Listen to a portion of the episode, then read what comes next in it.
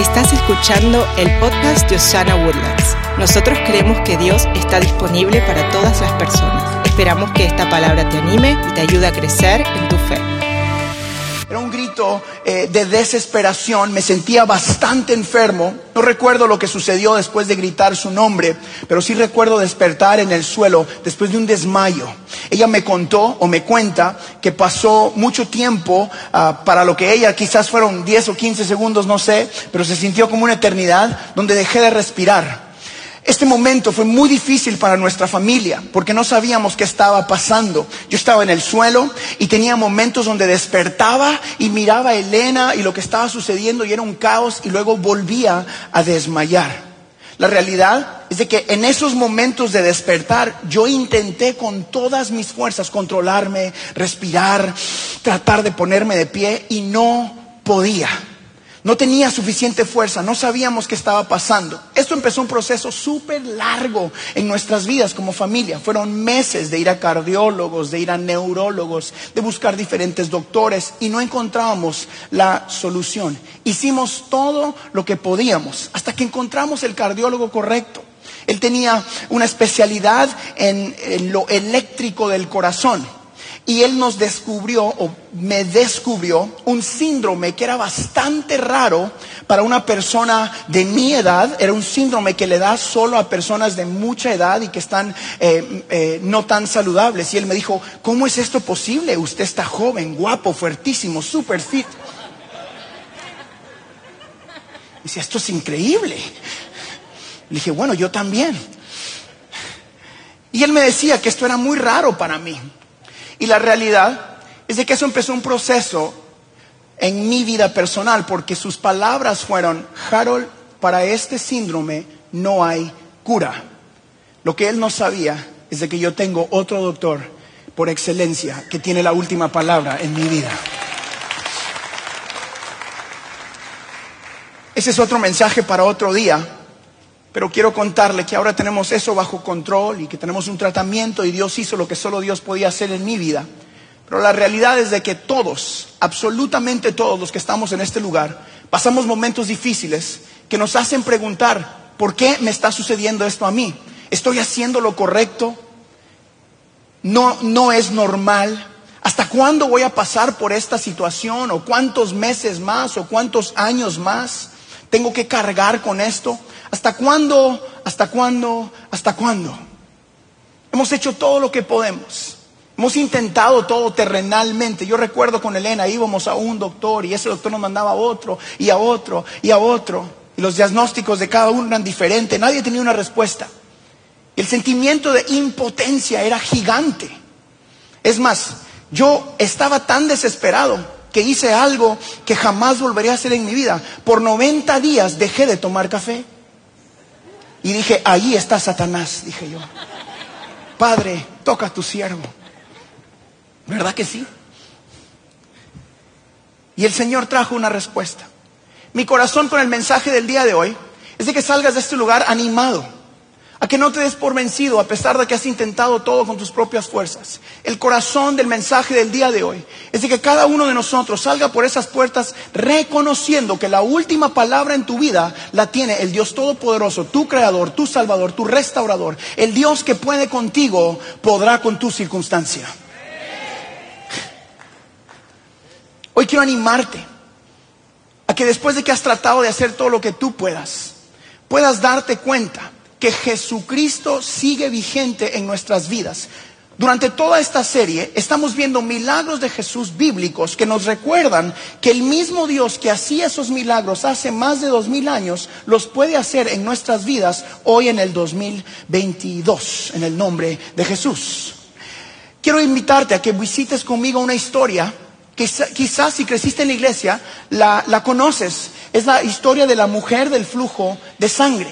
La Biblia nos cuenta esta historia en diferentes libros de la Biblia, pero me encantó cómo está en Marcos, en el capítulo 5, en el versículo 21 al 34.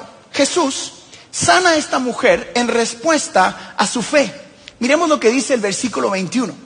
Les doy un poquito de contexto antes de ir. Jesús había estado en estas ciudades haciendo lo que solo él podía hacer. tocando personas, restaurando personas y había tomado un tiempo para ir a otro lugar y está regresando en una barca y aquí es donde empezamos esta historia.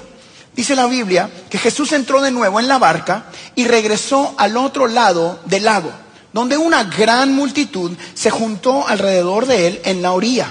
Entonces llegó uno de los líderes, líderes de la sinagoga local llamado Jairo. Cuando vio a Jesús, cayó a sus pies y le rogó con fervor, mi hijita se está muriendo. Por favor, ven y pon tus manos sobre ella para que se sane y viva. Jesús fue con él y toda la gente siguió apretujada a su alrededor. Imagínese conmigo, Jesús está montado en una barca, llega a la orilla, y está una gran multitud de personas. En medio de la multitud, dice la Biblia que viene un líder de la sinagoga. ¿Quién era eso? Era un estudioso de la palabra, alguien que compartía sobre lo que estaba en las escrituras. Era una persona de influencia en su ciudad, era conocido. Imagínese usted una persona de influencia en nuestra ciudad, alguien que todos conocen, alguien, todos saben quién él era. Viene Jesucristo y la desesperación del momento causa que este hombre se le olvide su título, se le olvide que está toda la gente y corre y se tira a los pies de Jesucristo y dice, mi hija se está muriendo. Yo me imagino como papá lo que yo estaría dispuesto a hacer si uno de mis hijos se está muriendo y me dicen, viene alguien que puede solucionar tu circunstancia. A mí no me importaría quién está ahí, no me importaría quién me conoce o quién no me conoce o qué tengo, tengo que hacer. Hay situaciones en la vida, amigos, familia de Osana, que requieren que tu título quede atrás, que tu estatus social quede atrás y que corras y te tires a los pies de Cristo y digas, mi circunstancia requiere de Jesucristo. I need you. Te necesito, Señor. Algunos de ustedes están en esa circunstancia el día de hoy. Quizás no sea una muerte física, pero está muriendo tu alma, está muriendo tu espíritu, están muriendo tus sueños, está muriendo tu familia, está muriendo tu matrimonio. Y Jesucristo está pasando por donde estamos. Tienes que correr y clamar con fervor y di, mi circunstancia está muriendo.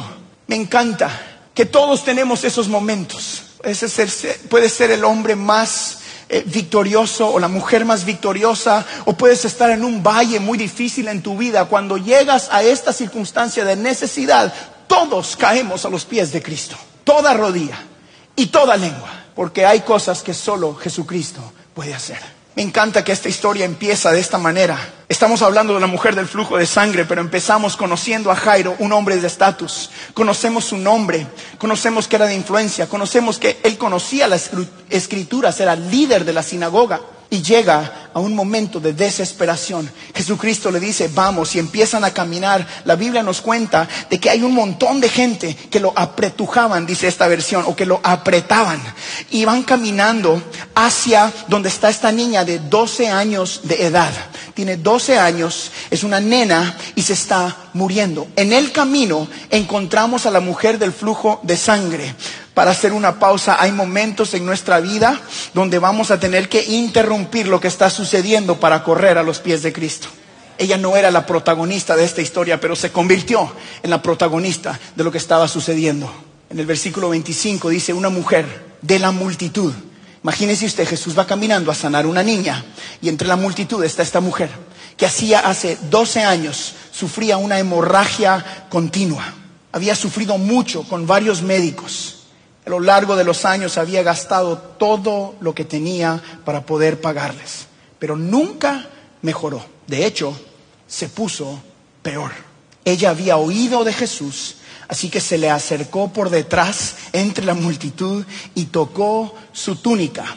28. Pues pensó, si tan solo tocara su túnica quedaré sana al instante la hemorragia se detuvo y ella pudo sentir en su cuerpo que había sido sanada de su terrible condición. Jesús se dio cuenta de inmediato de que había salido, poder sanador de él, así que se dio vuelta y preguntó a la multitud, ¿quién tocó mi túnica?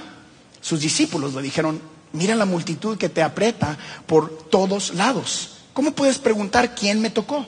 Sin embargo, él siguió mirando a su alrededor para ver quién lo había hecho. Entonces, la mujer asustada, temblando, al darse cuenta de lo que le había sucedido, se le acercó y se arrodilló delante de él y le confesó lo que había hecho. Y le dijo Jesús a ella, hija, tu fe te ha sanado, ve en paz, se acabó tu sufrimiento.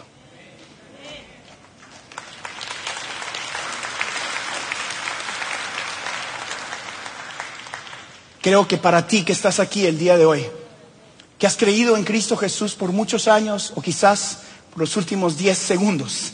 Ahora es el tiempo de hacer algo diferente. Hoy tú tienes acceso a este Dios que quiere sanarte y responder a tu circunstancia. Él quiere traer una respuesta donde no ha existido una respuesta. Hoy es el tiempo de cambiar nuestra manera de pensar como iglesia, como adoradores, como papás, como hijos, porque esta mujer empezó cambiando la manera de pensar. La Biblia dice que ella pensó, diga pensó, si tan solo tocare el borde de su manto, seré sana. ¿Qué te estoy diciendo con esto? No te conformes con estar solo entre la multitud y ver lo que está sucediendo. En momentos de adoración, no te conformes con ver como otro adora. En momentos de restauración, no te conformes con ver como otros son restaurados, sino di, yo también puedo ser sano, yo también puedo ser lleno, mis hijos también pueden ser adoradores, mi negocio también puede salir adelante, mi ciudad también puede experimentar un mover de Dios. Nuestra iglesia será luz a las naciones en el nombre de Jesús. ¿Por qué? Porque estamos dispuestos a hacer lo que Jesús nos está mandando a hacer. Me encanta lo que sucede en este momento. Jesús va camino hacia otra cosa. Él está ocupado yendo a sanar a otra mujer y esta mujer toma una decisión en su corazón y dice, yo no me quedo entre la multitud. Yo les he contado que a mí me pasaba como quizás le pasaba a usted.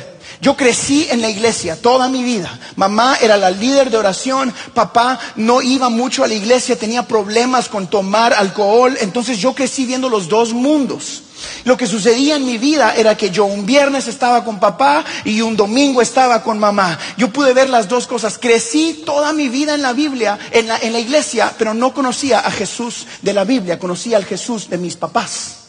Y lo que sucedía en mi vida era que de repente venía un predicador y, les he contado que decían en esas épocas, todos pasaban al frente siempre, ¿se acuerdan, verdad? Al final del servicio pasaban y había un mover de Dios y habían mocos y lágrimas y alguien se caía, otro gritaba, otro saltaba y decían, hubo un gran mover de Dios. Porque por alguna razón los cristianos asociamos Espíritu Santo con mocos y lágrimas. Ah, ¿verdad que sí saben? y pasaban todos al frente.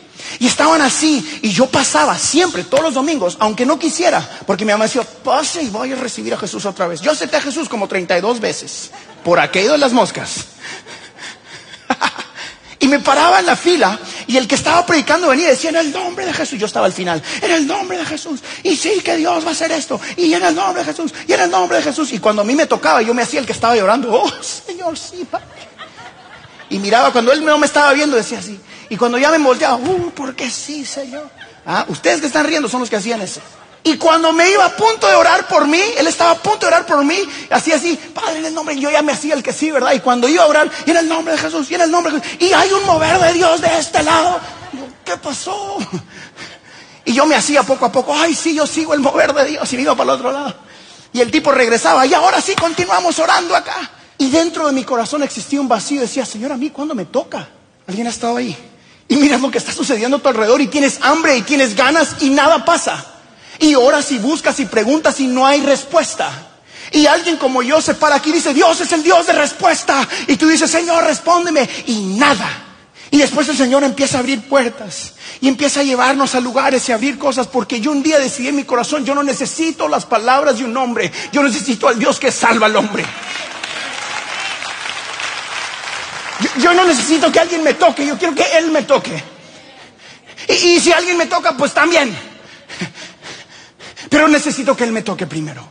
Yo me imagino que esta mujer estaba ahí necesitada por 12 años peleando por un milagro, invirtió su dinero, invirtió sus fuerzas, ya no tenía nada más que hacer. Y dicen, hay un Dios que está sanando. Y dicen, no, pero está ocupado, va a rescatar a una niña que se está muriendo. Y está entre la multitud. Y dicen, bueno, no es mi día, quizás la próxima vez, quizás el otro domingo. Quizás cuando predique Marcos Witt, porque él predica más bonito que Ja. O, quizás cuando, cuando, cuando cante Evan Kraft. ese será mi día, Padre. Ah, ¿verdad? Pero esta mujer dijo, no, Yo estoy entre la multitud. Yo no necesito que Jesús pare. La Biblia dice, ella pensó, si tan solo tocara el borde de su manto. Ella no dijo, yo necesito que Él me hable a mí. No, no, necesito que Él se detenga y que hable conmigo. Ella pensó, si tan solo lo tocó por atrás. La Biblia dice que ella se vino por atrás y lo tocó. Y yo no necesito estar en la tarima. Yo, no necesito ser el que predica. Yo no necesito estar en la puerta. Yo no necesito nada. Te necesito a ti, Señor. I need you.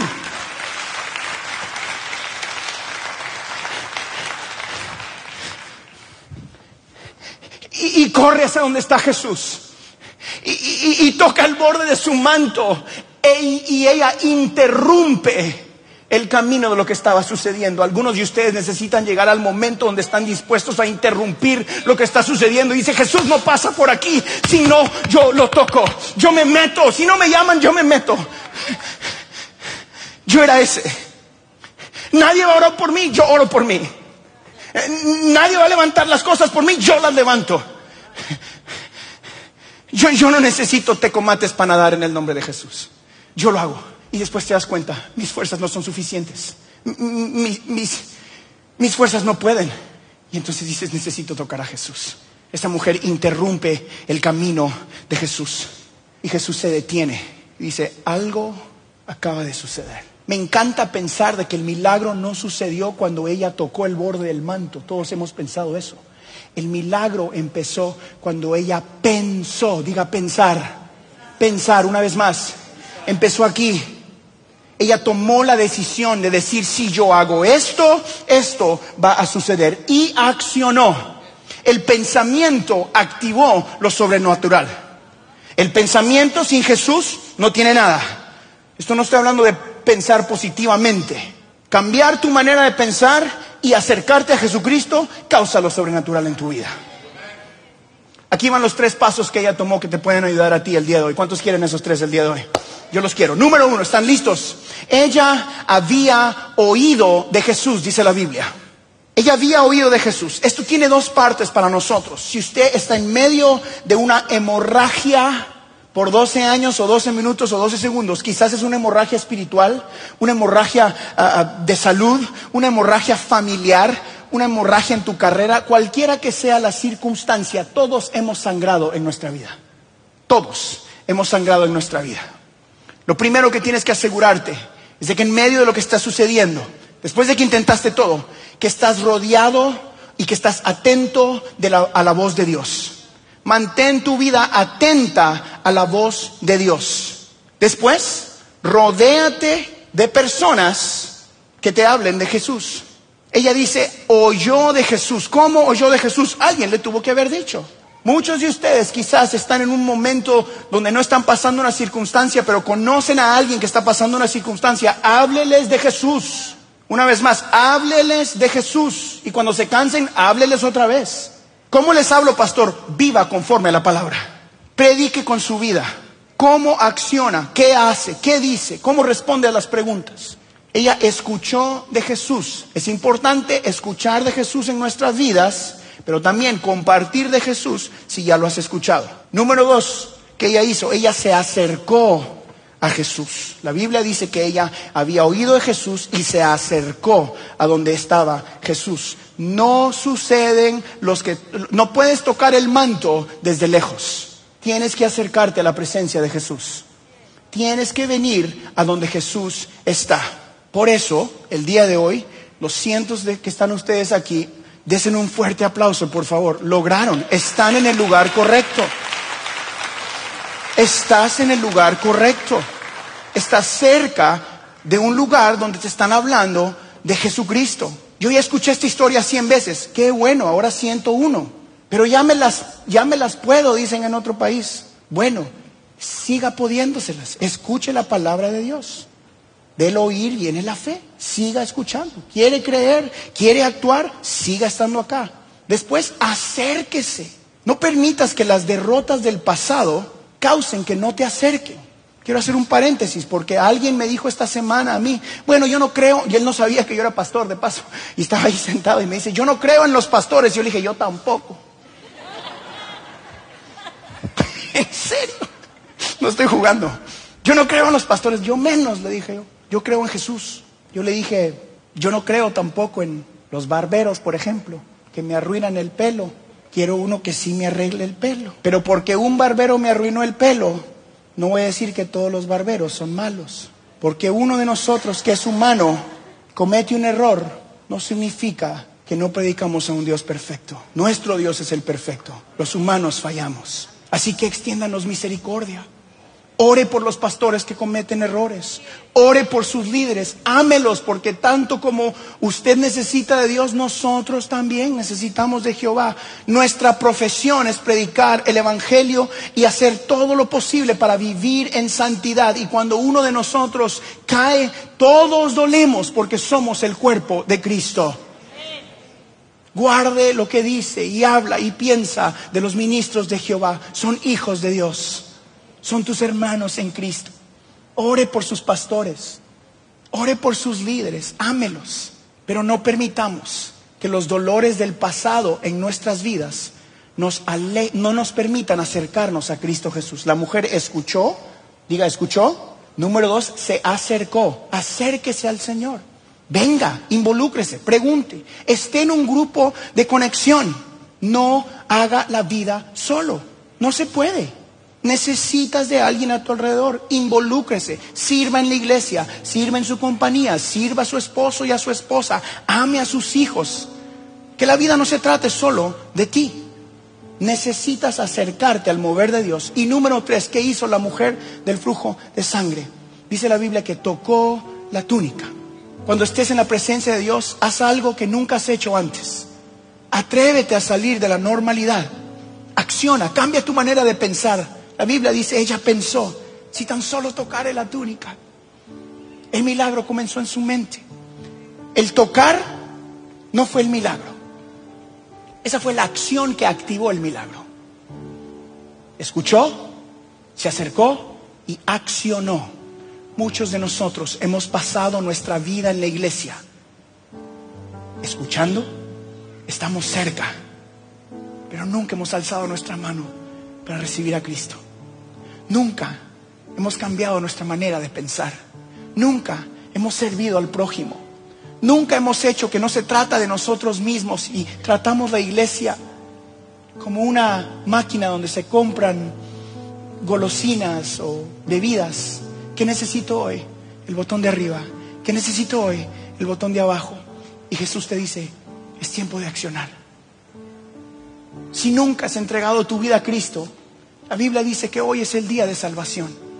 O quizás fuiste como yo o eres como yo. Toda la vida en la iglesia. Pero nunca has tomado el próximo paso, decir, yo quiero vivir para Jesús de verdad. Yo recuerdo en mi vida pensar, si esto de Jesús funciona, yo lo quiero. Pero si no funciona, déjame pecar en paz. Yo nunca pude pecar a gusto, les he contado. Jamás.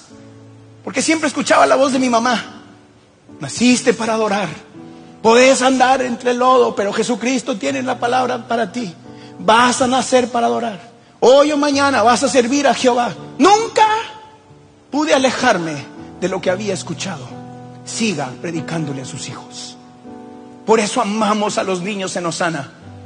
Por eso invertimos en ellos allá. Por eso le decimos a usted, siga acercándose.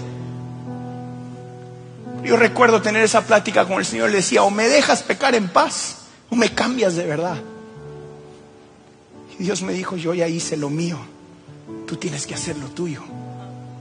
Aprendí que fue por gracia y por misericordia y no por mis acciones. Aprendí que no tenía que ver conmigo y todo tenía que ver con Jesús y en su amor perfecto. Él me decía, eres nuevo cada mañana, eres perdonado y eres restaurado por lo que has hecho, por lo que estás haciendo y por lo que vas a hacer mañana. Y eso causó que me enamorara tanto de este Dios que me amaba a pesar de mí, que entonces pude tocar el borde. Porque nunca se trató de ti. Porque nunca se trató de mí. Porque siempre se trató y un amor tan perfecto que se detiene en medio de la misión que tenía, sanar a una niña de 12 años. Y dice, alguien me tocó. Alguien quiere tocar el borde el día de hoy. Alguien quiere decir, yo he escuchado. Yo estoy cerca, pero quiero tocar. Si ese eres tu, ponte de pie conmigo. Alguien que diga, Señor, ya no quiero más lo mismo de siempre, lo conozco, lo he escuchado.